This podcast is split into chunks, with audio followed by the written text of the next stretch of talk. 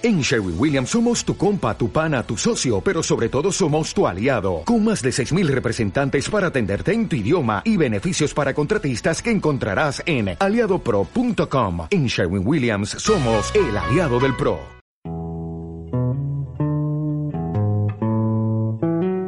Las opiniones, comentarios y juicios expresados en el programa que escucharás a continuación son responsabilidad del presentador y sus entrevistados, por lo que no representan la posición de la emisora de la Universidad CES, ni mucho menos de las organizaciones con las que ellos están vinculados.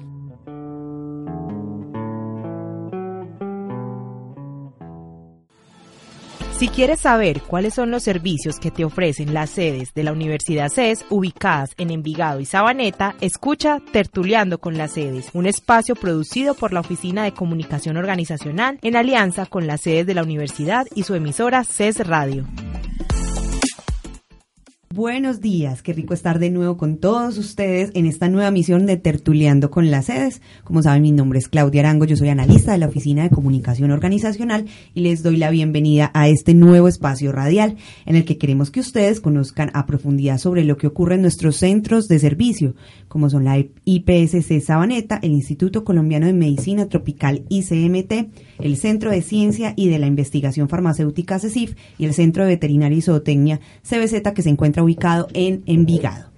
La idea de nuestros programas, como siempre, es tener cada mes a uno de los especialistas de los centros de servicios y conversar con ellos sobre diferentes temas que no solamente estarán enfocados en los servicios que se prestan en nuestras sedes, sino también que abordaremos esos temas de actualidad y de interés para todos nuestros oyentes. En esta ocasión estaremos hablando sobre un tema que seguramente muchos hemos escuchado, eh, pero que no conocemos o no entendemos a profundidad cómo funciona, y es la rehabilitación cognitiva.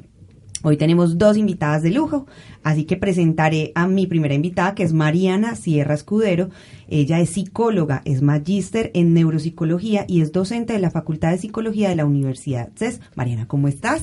Muy bien, muchas gracias. Muchas gracias por aceptar nuestra invitación. También nos acompaña otra psicóloga, ella es Verónica Gómez González, ella es especialista en neuropsicología infantil. Verónica, ¿cómo estás? Muy bien, muchas gracias. Eh, les cuento un poquito que nuestro programa funciona. Primero vamos a escuchar un box pop, salimos a las oficinas, a todos los espacios de la universidad, no solamente de las sedes, a escuchar eh, ¿Qué nos dice la gente? La gente qué cree que es esto de neuropsicología, cómo funciona, cómo funciona la rehabilitación. Así que escuchemos un poquito lo que nos dijeron nuestros oyentes. Eh, ¿Conoces sobre algunas de las funciones cognitivas del cerebro? Eh, conozco eh, sobre la memoria, la atención, eh, las noxias, las praxias, las funciones ejecutivas y la orientación visoespacial. Eh, no, no, no, no sé qué, de qué se trata las funciones cognitivas. Tengo en mi cabeza como lo relacionado con el conocimiento, pero no lo tengo muy claro. Mm, yo lo relaciono de pronto con la memoria, la atención y no sé si el lenguaje. Creo que es todo lo que tiene que ver con el aprendizaje, el cerebro, el conocimiento, todo lo que tenga relación con este tema. ¿Has escuchado algo sobre la rehabilitación cognitiva? Sí, sí, he escuchado. Eh, se trata como de aquella recuperación de las funciones cognitivas que se han perdido eh, por algún accidente o algún trauma eh, encefálico que ha sufrido la persona. Eh, pues mira, acá en el trabajo yo he escuchado que hacen como terapias de, de esa rehabilitación, pero pues no tengo muy claro qué, qué es lo que hacen. La verdad muy poco, pero lo relacioné como con problemas mentales, enfermedades mentales, algo así relacionado. Bueno, sé que tiene que ver de pronto con el área de psicología, pero a ciencia cierta no sé de qué trata. Lo he escuchado en el área de psicología. Agradecemos a todas las personas que nos brindaron su opinión para esta sección.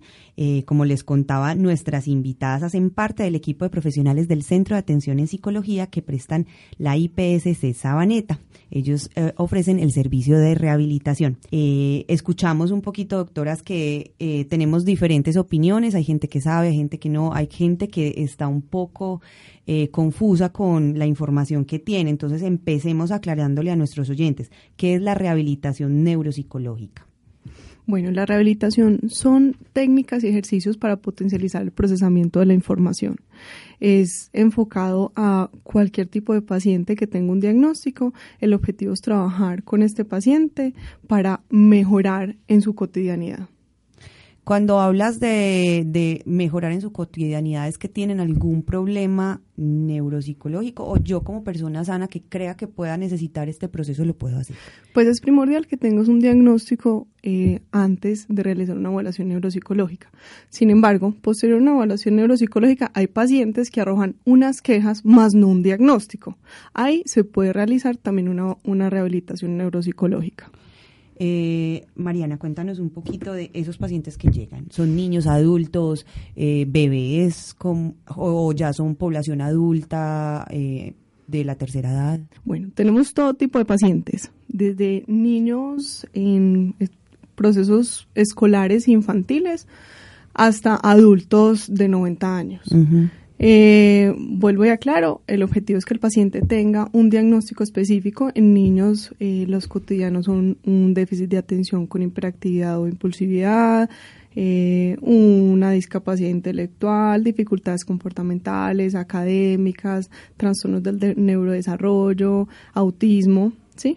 Y son diagnósticos que se hacen desde temprana ¿sí? Entonces, son, son niños, más o menos desde los 6 años, y adultos en cualquier etapa. Mm, los adultos normalmente nos llegan con quejas de memoria, eh, se les hace una evaluación neuropsicológica y posterior al diagnóstico eh, se inicia el tratamiento.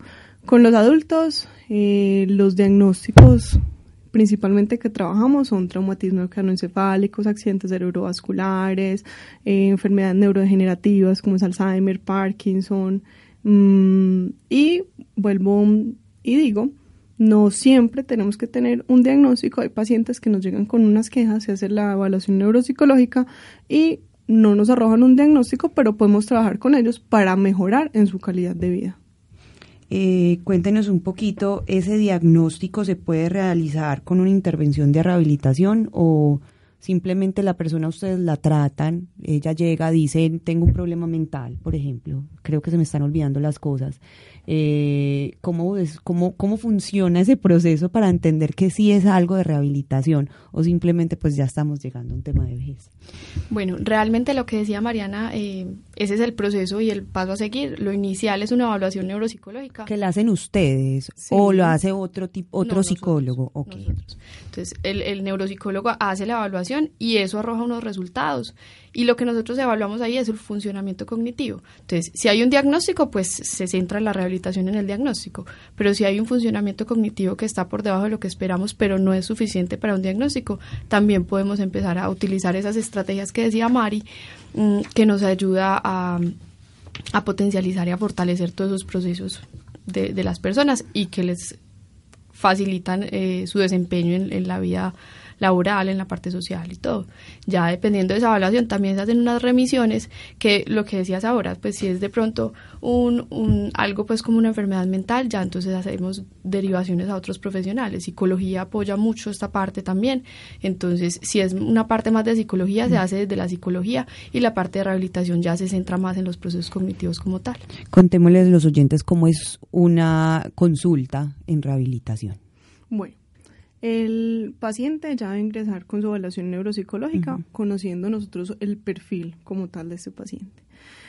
Em, con niños se trabaja principalmente modificando estructuras en el hogar, porque pues es un proceso que necesitamos abarcar con los niños chiquitos y con adultos se trabaja principalmente a partir del diagnóstico enfocando como estrategias de restauración, compensación o sustitución, como así trabajar para mejorar la función, reemplazar esa función con otra, potencializando otra, ¿sí? O teniendo estrategias compensatorias para disminuir esas dificultades. Hablando del tema de niños, eh, e, eso quiere decir que el niño debe ir con la familia para tener un buen proceso o es simplemente el niño el, eh, va solo? ¿Cómo funciona? Porque los niños sabemos que es un tema más delicado, un proceso que tiene que tener como más tiempo.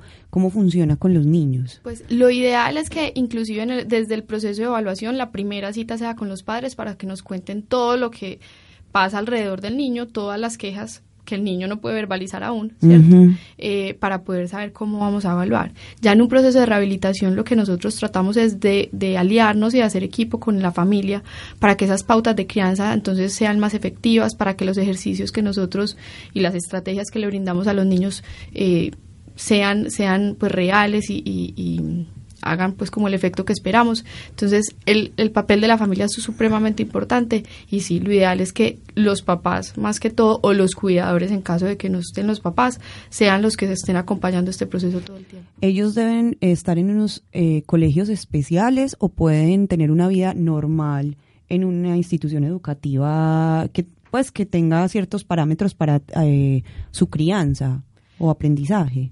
La mayoría de los pacientes que asisten, por ejemplo, al centro, pues a la IPS Sabaneta, son niños que están escolarizados en una educación normal. eh, ya los hay cierto tipo de pacientes muy puntuales que sí requieren una educación diferente, ¿cierto? Que son niños con discapacidad donde los colegios de pronto no hacen las adecuaciones que esperamos o niños con otros diagnósticos, autismo, eh, que necesitaríamos un colegio que tenga la inclusión que esperamos para que se pues como el desarrollo normal. eh, pero por lo general, todos los niños están escolarizados en colegios normales. Pueden seguir, pues tienen pues, su función de vida normal, sí, o sea, total, no, no tienen nada no tienen perfecto. Sin embargo, nada. también necesitamos apoyo desde la institución en ocasiones para hacer unas modificaciones curriculares, apoyos y acompañamientos básicos como... Eh, por ejemplo, un manejo de los horarios con los chicos, un acompañamiento un poco más direccionado, pero igual con eso logramos todos los objetivos de las terapias. Perfecto. Y eso quiere decir que eh, no solamente es con el docente, sino con el psicólogo que también está en la institución, ¿cierto? Mm, muchos sí muchos colegios ya tienen psicólogo y apoyan ese proceso. Y también el objetivo es que nosotros en terapia trabajemos con otros profesionales de la mano para hacer un proceso multidisciplinario y lograr todos los objetivos terapéuticos que necesitamos. Perfecto, pero ese tema lo vamos a tratar ahorita porque vamos a salir a una pequeña pausa y continuamos con Tertuleando con las sedes para seguir hablando sobre la rehabilitación neuropsicológica. Si quieres saber cuáles son los servicios que te ofrecen las sedes de la Universidad CES ubicadas en Envigado y Sabaneta, escucha Tertuleando con las sedes, un espacio producido por la Oficina de Comunicación Organizacional en alianza con las sedes de la universidad y su emisora CES Radio. Regresamos a Tertuleando con las sedes. Hoy tenemos un tema muy interesante y estamos con las doctoras Mariana Sierra y Verónica Gómez, quienes hacen parte del equipo de profesionales del Centro de Atención en Psicología de la IPSC Sabaneta y en el que se ofrece el servicio de neuropsicología. Ahorita estábamos hablando del trabajo multidisciplinario, ¿cierto? Contémosle a nuestros oyentes que otras especialidades hacen parte de este trabajo de rehabilitación. Bueno, para nosotros eh, como equipo, tanto de neuropsicología y psicología, es primordial trabajar con un factor médico, pues ya sea neuro, neurología, psiquiatría, dependiendo como de nuestro diagnóstico. Igualmente, para nosotros como neuropsicólogos, los psicólogos es, un apoyo gigante porque, como hablábamos ahorita, el factor familiar, el factor emocional, ¿sí? lo interpersonal influye mucho en los factores cognitivos, entonces mientras trabajamos a la par eh, nosotros con neuropsicología, también el psicólogo puede abarcar el funcionamiento emocional que hace parte de todo este proceso cognitivo. Entonces, hacemos como un grupo de trabajo. Igualmente, dependiendo de los casos de los diagnósticos, necesitamos acompañamiento por fonoaudiología, terapia ocupacional y psicopedagogía. Pero principalmente trabajamos en un equipo de rehabilitación y psicología y neurología o psiquiatría. ¿Hay algún eh, espacio para la fisioterapia o eso no interviene aquí en este en este proceso? Sí, hay un espacio para la fisioterapia, especialmente pues en adultos, en, en, en adultos que han tenido accidentes cerebrovasculares uh -huh. o algunas lesiones que les han generado unas secuelas en, en el movimiento sobre todo. Y en los niños, eh, inclusive hasta en la parte atencional, cuando el niño no tiene una buena tonicidad muscular, eso afecta mucho esa parte atencional. Entonces desde allí también tendríamos que mirar eh, una evaluación, inclusive intervención por, por fisioterapia. Uh -huh. eh, otros, otros factores pues que afectan eh, y que requieren del apoyo de, de fisioterapia eh, son niños de pronto que desde el proceso de desarrollo psicomotor no han tenido pues han tenido algunas alteraciones, entonces ahí requerimos el apoyo de fisioterapia. ¿Y cómo se eh, nos ibas a decir algo, cuenta. Sí, que a partir de nosotros realizar una evaluación en ocasiones eh, observamos que hay trastornos de coordinación o trastornos de la escritura que fisioterapia nos pueden hacer un apoyo eh, grandísimo para nuestro proceso. El tema, hablaban ahorita de un tema de fonoaudiología. Eh, ¿Por qué? Se trabaja principalmente en trastornos del lenguaje, articulación. ¿Sí? Eh, son niños que no articulan bien algunos fonemas, no se expresan adecuadamente, entonces necesitamos ese tipo de apoyos. Perfecto. Estábamos hablando que obviamente la rehabilitación es diferente en los niños y en los adultos y depende de cada caso específico. Eh, pero ¿qué se hace en los niños que no se hace en los adultos, por ejemplo, o viceversa? Pues es, es algo muy relativo, porque la rehabilitación es muy personal. Es una terapia que se te ejecuta a partir de tus necesidades. Okay.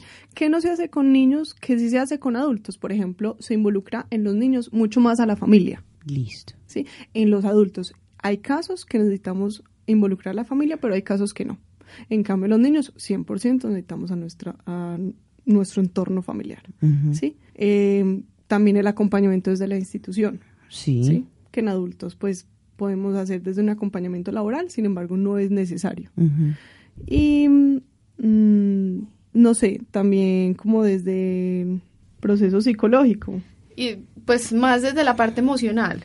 En los niños, de pronto, el apoyo eh, desde las pautas de crianza son mucho más importantes, en los adultos pues ya, ya no.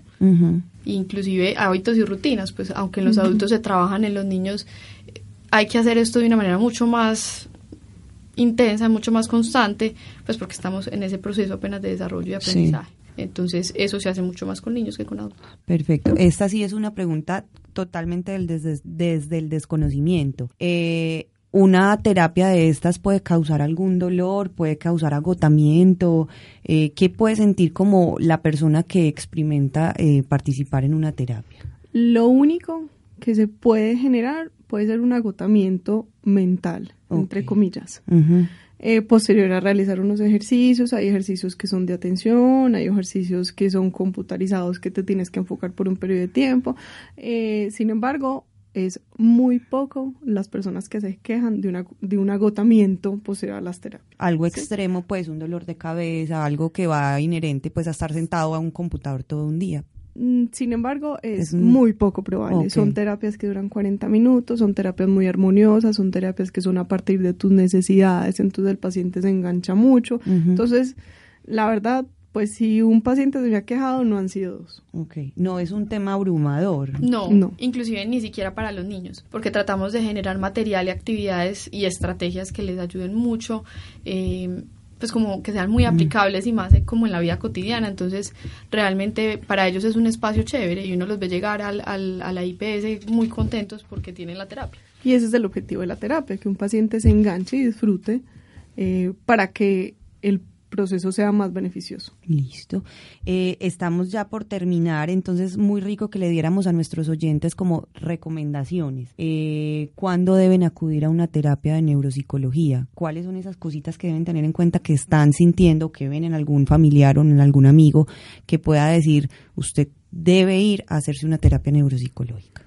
Pues en adultos eh, las quejas principales son de memoria. Eh, si observan alguno de sus familiares que se encuentra desorientado en tiempo y espacio, que está presentando algunas dificultades para el manejo del dinero, medicación, que presenta frecuentes olvidos, eh, que presenta algunas dificultades vasculares, por ejemplo, también necesitamos como algún acompañamiento para observar que no, haya, que no presente alguna secuela.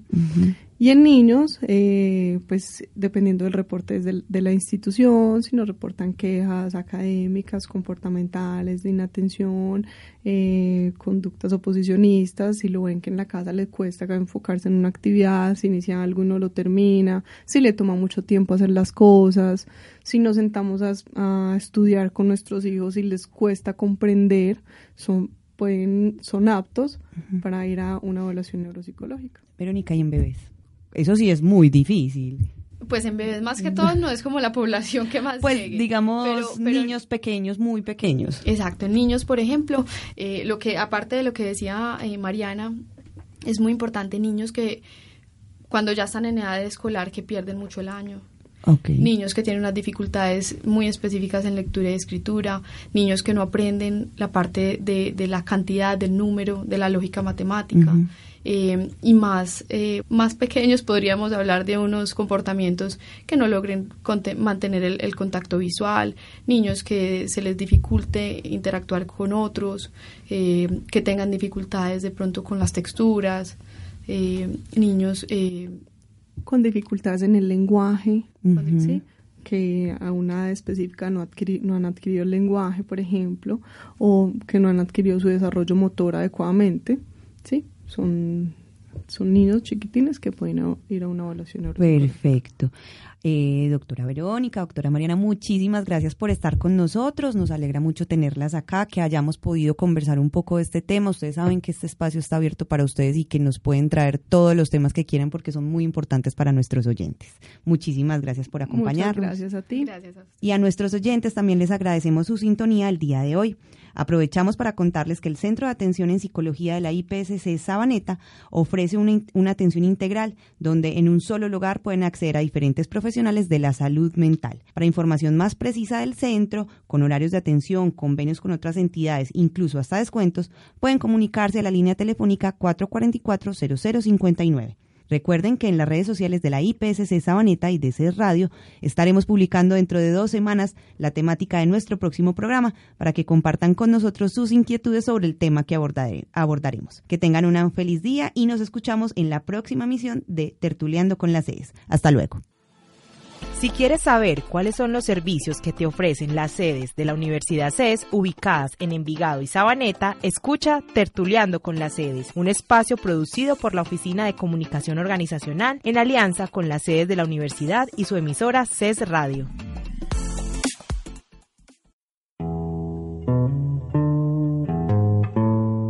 Si te perdiste alguna de las emisiones en línea de esta semana, Puedes escucharlas una vez más en nuestra programación el domingo o en nuestros archivos de audio ingresando a nuestro sitio web radio.ces.edu.co.